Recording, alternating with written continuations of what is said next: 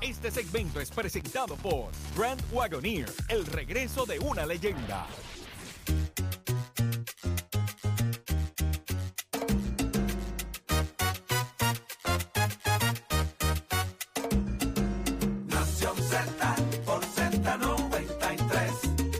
de elementos, aparte del tema del impuesto Ya al sol y otros puntos muy importantes. Análisis de tus mañanas de lo que ocurre en y fuera de Puerto Rico comienza aquí en Nación Z.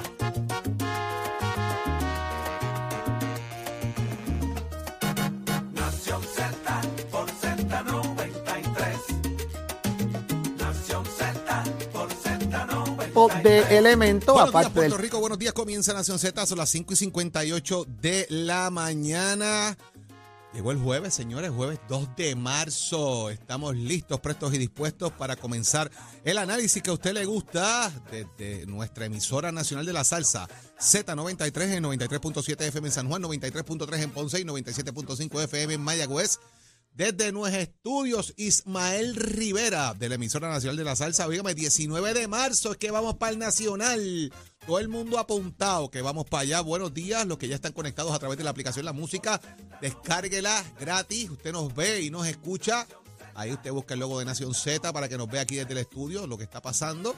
Y también usted puede buscar el logo de Nación Z, de Z93 y nos escucha como, como si estuvieses en radio, si es que no está en, tu carro, tienes un radio cerca, lo puedes hacer en tu teléfono, en tu tableta. Buenos días a todos los que están en Facebook y ya están conectados con nosotros con sus comentarios, con el análisis dejan saber lo que ustedes piensan de lo que discutimos acá diariamente en el mejor contenido que tenemos para ustedes. Todo comienza aquí en Nación Z. Yo soy Jorge Suárez en este jueves 2 de marzo.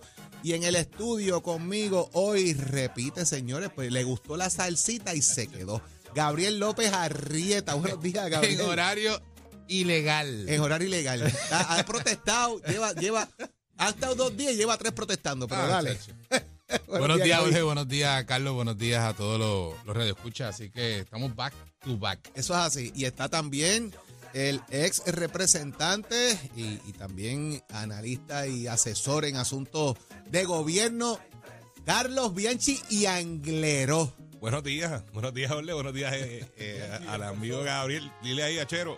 Aquí estamos, aquí estamos en conteo regresivo.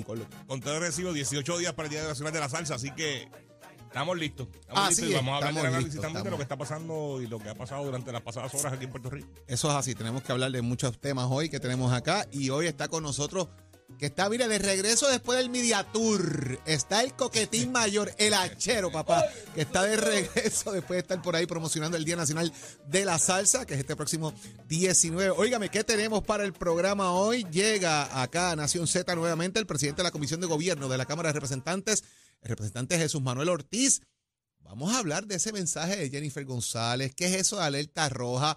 Y otras eh, preguntas que tenemos para el representante después de la Asamblea del Partido Popular. ¿Cómo le habrá ido a Jesús Manuel? ¿Qué tenemos en el análisis hoy, eh, mi querido Gabriel? Pues mira, tenemos el análisis caliente y picante, papá, de Dani Hernández el Machete y el ex senador Nelson Cruz. Que vienen por ahí calentando motores para el fin de semana, papá. Así es. ¿Con quién más estamos, Bianchi?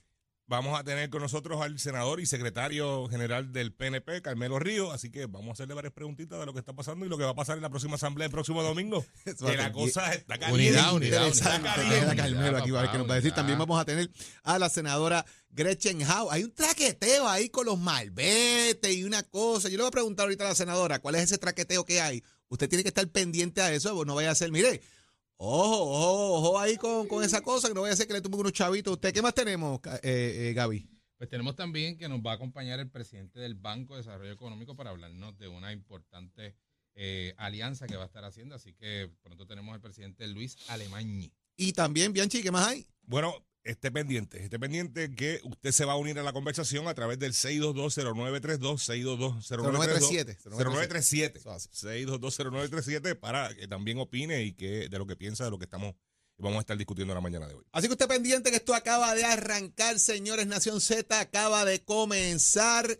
Listos para el análisis de inmediato, compañeros. Traigo ante ustedes, eh, dentro de los temas que han surgido en las últimas horas, es todo lo que viene de camino en torno a lo que es ya el caso del exalcalde Ángel Pérez, que ayer rechazó la oferta de rebaja de sentencia que le eh, planteaba Fiscalía Federal de alguna forma para que usted se declare culpable y yo pues le hago una rebajita de sentencia. Este caso va a comenzar el próximo 13 de marzo. Ya esto irá a juicio, es lo que ha pedido Ángel Pérez, que va a ir a juicio. No hay negociaciones, no va a hacer los planteamientos. Ángel está acusado en el Fondo Federal de conspiración para obtener sobornos, eh, comisiones ilegales, kickbacks, como, como nosotros lo conocemos, ¿verdad? En el Fondo Federal y por haber de alguna manera ayudado a colaborar para cometer eh, sobornos con dinero federal. La pregunta que tenemos que hacernos, y más o menos yo, uno puede ir leyendo por dónde anda quizás los abogados de defensa, y es que aquí se le acusa de que cogía 5 mil dólares eh, semanales eh, de parte del contratista como parte de los kickbacks, que esto se detuvo en un momento dado cuando eh, comenzaron las acusaciones en, el Capitolio de personas involucradas en este tipo de, de esquema. Sin embargo, hay que probar ahora, más allá de dudas razonables, los planteamientos que hace Fiscalía. ¿Cuán sólida es esa prueba? ¿Por qué ventilamos la prueba pública? Que me parece que es uno de los datos eh, en cuestionamiento, y sobre todo, ¿qué había en esa bolsita que enseñan, verdad, en el famoso video o la foto?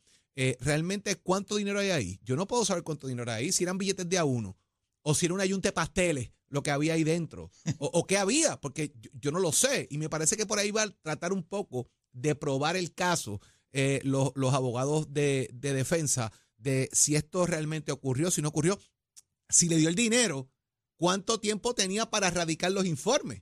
Porque en el momento que se da, me parece que es trimestral, porque no es año electoral, si lo había erradicado. O sea, hay unos elementos ahí que me parece que van a ser de discusión en el caso. ¿Cómo tú lo ves, Gaby? Mira, Ole, yo lo veo de que con la con solamente la, prueba que ha eh, salido pública, yo creo que el, el, alcalde tiene, tiene un reto bien grande ante sí, el exalcalde Ángel Pérez. Yo creo que aquí el gobierno federal seguramente debe tener un sinnúmero de grabaciones, ya sea video, ya sea audio, eh, donde realmente irán con todo contra él. Eh, él se está alegando que supuestamente lo que había recibido era para, para asuntos de campaña, no en su rol como alcalde, pero definitivamente yo eh, te lo diría con toda la con toda la candidez del mundo, le recomendaría que pensara en su familia pensar en su familia y que hiciera lo propio y, que logre, ¿no? Eh, de alguna manera u otra llegar a un acuerdo si es posible, aunque ya sabemos que Fiscalía dijo que, entonces iría a juicio y igualmente ellos irían a, ventilar el caso. el planteamiento. Y te pregunto, bien, Chi, muchos de estos casos también hay que, ¿verdad? Para que lo traigas en tu análisis, yo tengo que tener testigos que sustenten eso.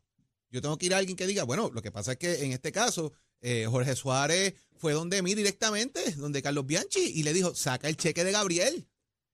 Eso, ¿habrá alguien que diga allí sí, el alcalde fue donde mí obligarme a hacer el pago?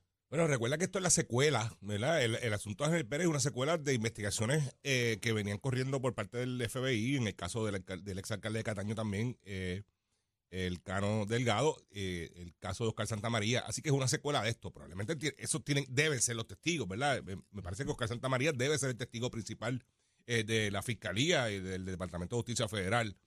A mí lo que, lo que me plantea preocupación, ¿verdad? Y digo, no, preocupación por, porque tenga algún tipo de vínculo con, con, el señor Ángel Pérez, sino que por todo lo contrario, eh, pero que esté arriesgando su libertad a enfrentarse a un jurado que está bastante contaminado porque el país ha sido testigo de, este caso, ¿verdad? Ha sido noticia eh, pública constante, discusión en, en, los medios y enfrentarse a un jurado que ya podría tener algún tipo, aunque se supone, ¿verdad? Que cuando tú estás deliberando eh, como parte de un jurado, pues, pues no utilices información que hayas recibido en fuera de, lo que es la sala eh, del tribunal pero eso podría afectar. Y, con un solo miembro, ¿verdad? Que, que debe ser, aunque en, en, el Tribunal Federal, al igual que en Puerto Rico ahora, por decisión eh, del tribunal, pues debe ser por unanimidad.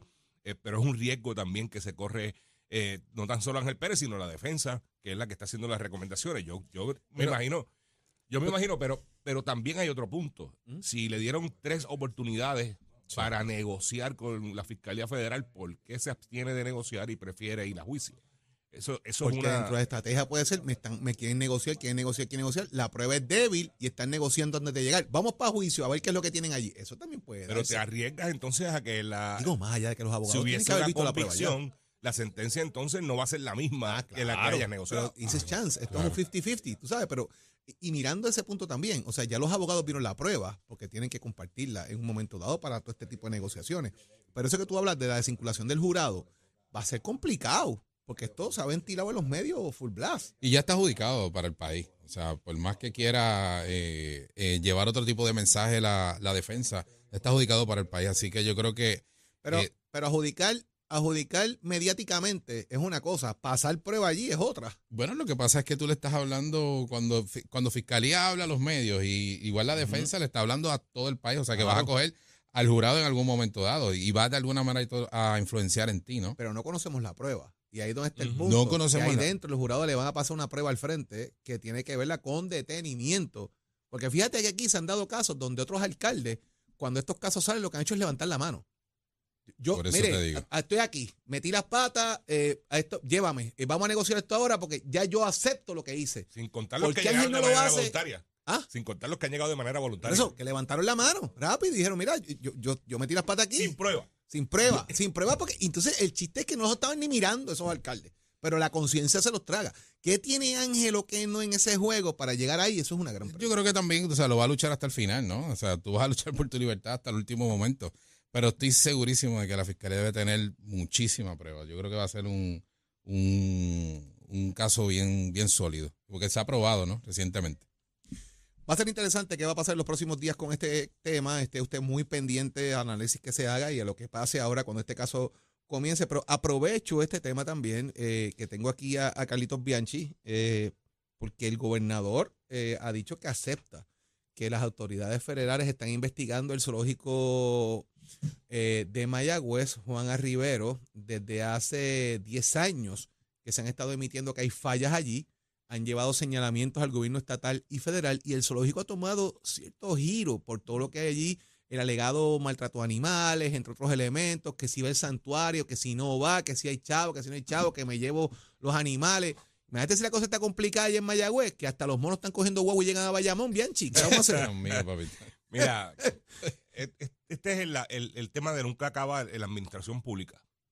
No, justificamos la mala administración con el cierre de facilidades, lo hicieron, se hicieron con las escuelas, eh, con un sinnúmero de otras facilidades públicas, eh, porque no tenemos la capacidad como gobierno de eh, aceptar la responsabilidad y buscar alternativas para evitar que esto ocurra.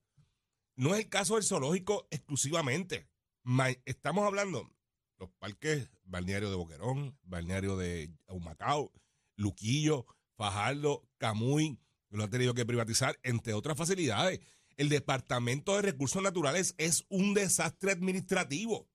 Es la agencia que se supone que vele por los recursos naturales y hace todo lo contrario con los recursos naturales. En vez de protegerlos, lo que hace es que los deja eh, a pérdida y hoy vemos la situación del zoológico. Hace 10 años plantea el gobernador y que se están haciendo eh, los señalamientos.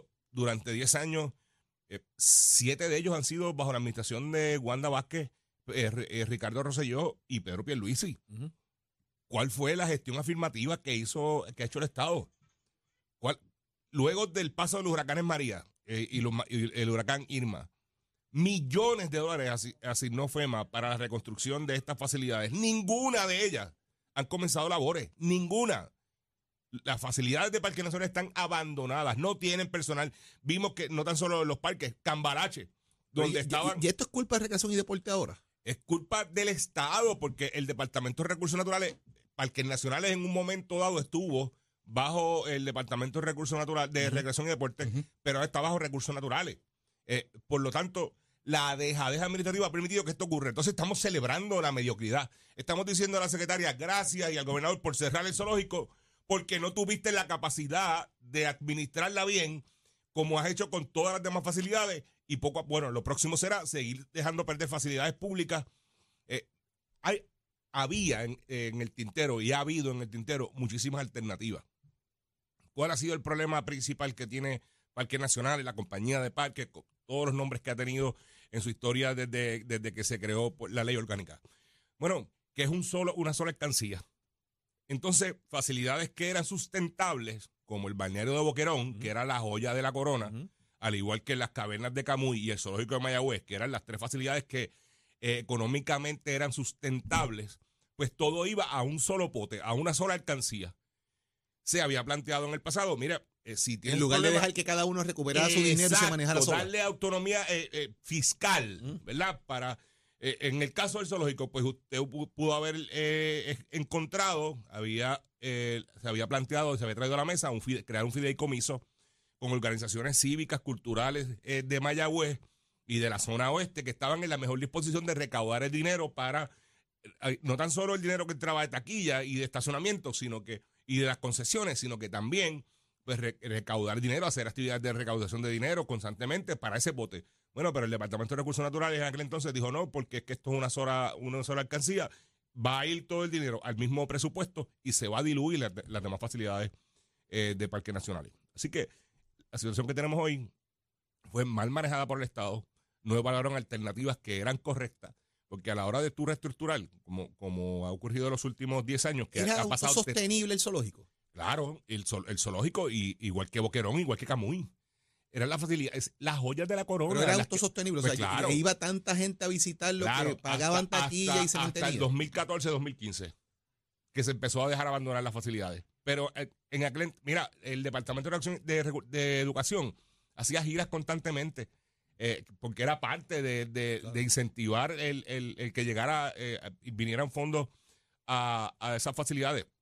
Y se llevaban todos los estudiantes del país. eh, y yo recuerdo Tu redunda es, esto es un asunto administrativo mal mala manejado. administración, mala administración, como ha pasado con un sinnúmero de, de otras facilidades. Cerramos las escuelas y están allí abandonadas y algunas se vendieron al mejor postor y otras pues están allí cerradas. Hoy son hospitalillos, hoy son eh, establos de caballos eh, y esa, esa ha sido la gestión pública. Bueno, mala administración, no hay estrategias de gobernanza. Vamos a ver qué pasa con eso. Esa investigación que se está dando ahora, qué va a pasar con todo esto allí, si viene una alianza público-privada, si no viene, ¿qué tú crees? Ya che, te faltó decir, esas son mis palabras, señor presidente. No, mira, y, en, y en adición a eso, esa- esas escuelas donde está eh, incubado el jardín, el jardín zoológico de Mayagüez, le pertenecían al Colegio de Agricultura y Artes Mecánicas.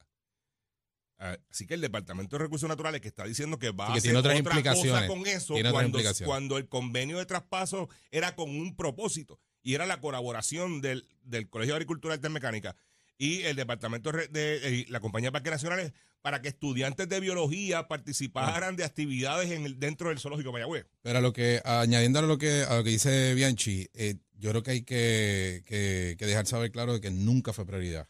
Nunca el zoológico fue prioridad. Y si lo fue, fue hace muchísimo tiempo. Así Vamos que a ver. la mala administración fue lo que, lo que Y, llevó al y zoológico si a no me está. vayan a Caja de Muertos, vayan a Cayo Ratones en Cabo Rojo, Cayo Piñero, vayan a los muelles de recursos naturales, vayan a la, playo- a la a Playita Rosada en, en, en La Palguera. Todas las facilidades, islotes, eh, muelles están abandonados. Todos los balnearios también están Los jorobados. eso- te planteo eso- Macao, Luquillo, Fajardo, Cabo Rojo, todos están abandonados. Vamos a ver qué pasa con todo esto y qué finalmente ocurre con el zoológico, si viene la APP, si no viene, pero oígame, del que sí sabe de hacerle APP deportivas está en línea telefónica, señores. Vamos a ver qué está pasando con el peso pesado del deporte en Puerto Rico, nada más y nada menos que Tato Hernández. Tato, buenos días. buenos días, buenos días, buenos días, buenos días, señores. ¿Qué está Mucho pasando? allá. Mucho allá, saludo en el estudio a ese convete nuevo que tiene. El caballero que está sentado en la silla de Saudi tiene que tener cuidado que no salga alérgico a comer mucho chocolate. Pero el que el que me preocupa es el que está sentado en la silla de Guilope, Bianchi. Bianchi, le digo usted es mi pan y yo la aprecio un montón. Pero si usted sale hoy de la emisora y en su emisora y en su carro se pone a escuchar Beethoven y Chopin, ahí es que me preocupa. Eso no va a Ahí pasar, es- eso no va a pasar. Ahí es que me preocupa. Saludos muchachos y muchas gracias por compartir Saludos, con nosotros. Vámonos con los deportes que miren este caso, lo que está pasando. Aquí ustedes se recuerdan cuando lamentablemente pues falleció Kobe Bryant, ¿no?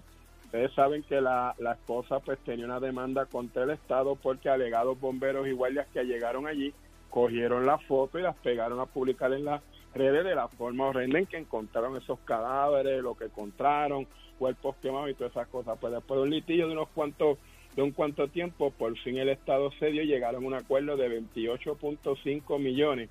Tiene que pagar el condado de Los Ángeles a la familia del fallecido baloncelista Kobe Bryant. Así que ya usted sabe, esto trae a colación que cuando están pasando estos casos así importantes, lamentablemente, pues parte a veces prensa, parte a veces la policía, parte a veces forense cogen esta foto y las tiran para adelante.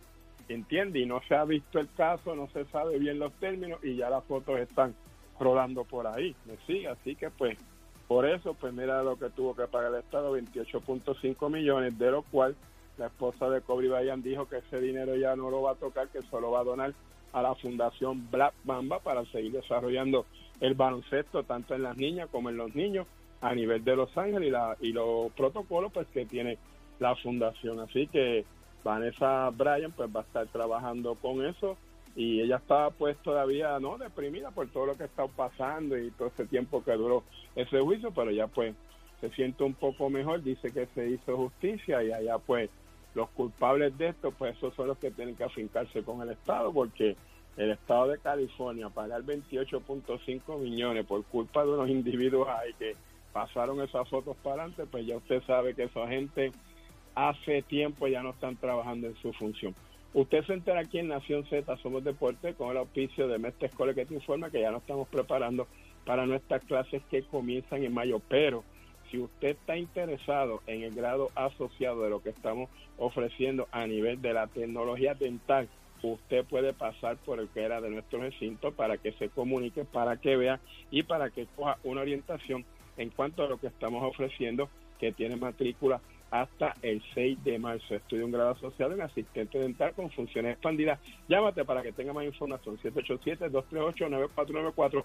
787-238-9494. Oiga, chero, it up, my friend. Buenos días Puerto Rico, soy Manuel Pacheco Rivera con la información sobre el tránsito. A esta hora de la mañana se mantienen despejadas gran parte de las carreteras a través de toda la isla, pero ya están congestionadas algunas de las vías principales de la zona metropolitana como la autopista José de Diego entre Vega Baja y Dorado. Igualmente la carretera número 2 en el cruce de la Virgencita y en Candelaria, ambas en Toa Baja, así como la PR5, la 164 y la 167 desde Naranjito. Algunos tramos de la PR5, 167 y 199 en Bayamón, además la autopista Luisa Ferrer en Caguas, específicamente en Bairoa la 30 entre Juncos y Gurabo. Ahora pasamos al informe del tiempo. El Servicio Nacional de Meteorología pronostica para hoy condiciones de tiempo estables y favorables para, para las actividades al aire libre. Se espera un cielo soleado interrumpido ocasionalmente por nubes de baja altura. Los aguaceros serán limitados y afectarán sectores del este durante la mañana y del oeste y el interior durante la tarde. Los vientos permanecerán del este-noreste de 10 a 15 millas por hora, mientras que las temperaturas rondarán los bajos 80 grados en las zonas costeras y en los medios a altos 60 grados en la zona montañosa. Hasta aquí el tiempo, les informó Emanuel Pacheco Rivera. Yo les espero en mi próxima intervención aquí en Nación Z, que usted sintoniza por la emisora nacional de la salsa Z93. Estás, estás con el habla música y Z93 en Nación Z. Continuamos, mis amigos, aquí en Nación Z y tengo conmigo a Juan Rolón, eh, trabajador social también que viene a hablar con nosotros. Buenos días, Juan. Salud, saludos, buenos días. Juan, trabajadores sociales rechazan el plan de clasificación y retribución del gobierno, este plan de clasificación y retribución implementado por el gobierno de Puerto Rico y finalmente notificado, eh, pone, le da un duro golpe a los trabajadores sociales. Aquí aparenta ver que hay eh, oficiales administrativos que están en las mismas escalas salariales que los trabajadores sociales. Hay gente que está llegando ahora al departamento que va a cobrar quizás más que gente que lleva allí 20 años. Explícame eso. Así, mismo es, porque lo que sucede es que básicamente eh, colocan, eh, primero que cambian funciones a supervisores de, de trabajo social y le ponen nombre genérico como supervisores de servicios de familia. Esto ocurre en el departamento de, de la familia y, y a los super, y en esos casos pues lo ubican en un punto mínimo de la escala de, de su puesto versus que los trabajadores sociales lo ubican en un punto medio en alta demanda en alta demanda lo que los coloca eh, cobrando por encima de los propios supervisores de sus propios supervisores si fueran a entrar en, en este momento. Pero entonces eh, hacen un ajuste para eh, el salario base de los trabajadores sociales, que pudieran algunos de ellos sí, como ellos están notificando, estar cobrando entre mil 1.300 eh, mensuales, más sin embargo no hacen justicia a todos los trabajadores sociales y supervisores que han estado en, en las agencias por más de 15 años sin haber recibido incentivo alguno o ajuste en su escala salarial.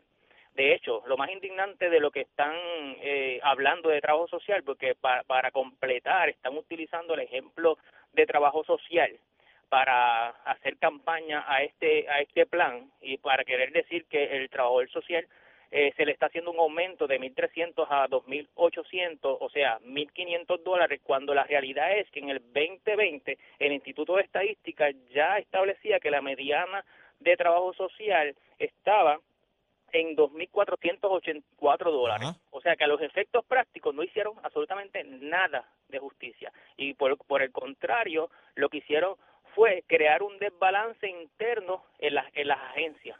Así que eh, y nosotros llevamos denunciando eso hace más de 10 años. Los salarios tan pobres como a 1.300, como que a Sí, sí, una sí, licencia- una persona, ¿verdad? Sin, sin ningún tipo de, pero una persona de trabajo social que tiene una licencia, que tiene maestría, que cumple con una serie de obligaciones, responsabilidades, versus una persona que, que se gane lo mismo trabajando en un fast food, porque ganan a veces Eh, hasta más. eh, eh, exactamente, exactamente. Eh, Esa es, la- esa es la realidad histórica del trabajo social.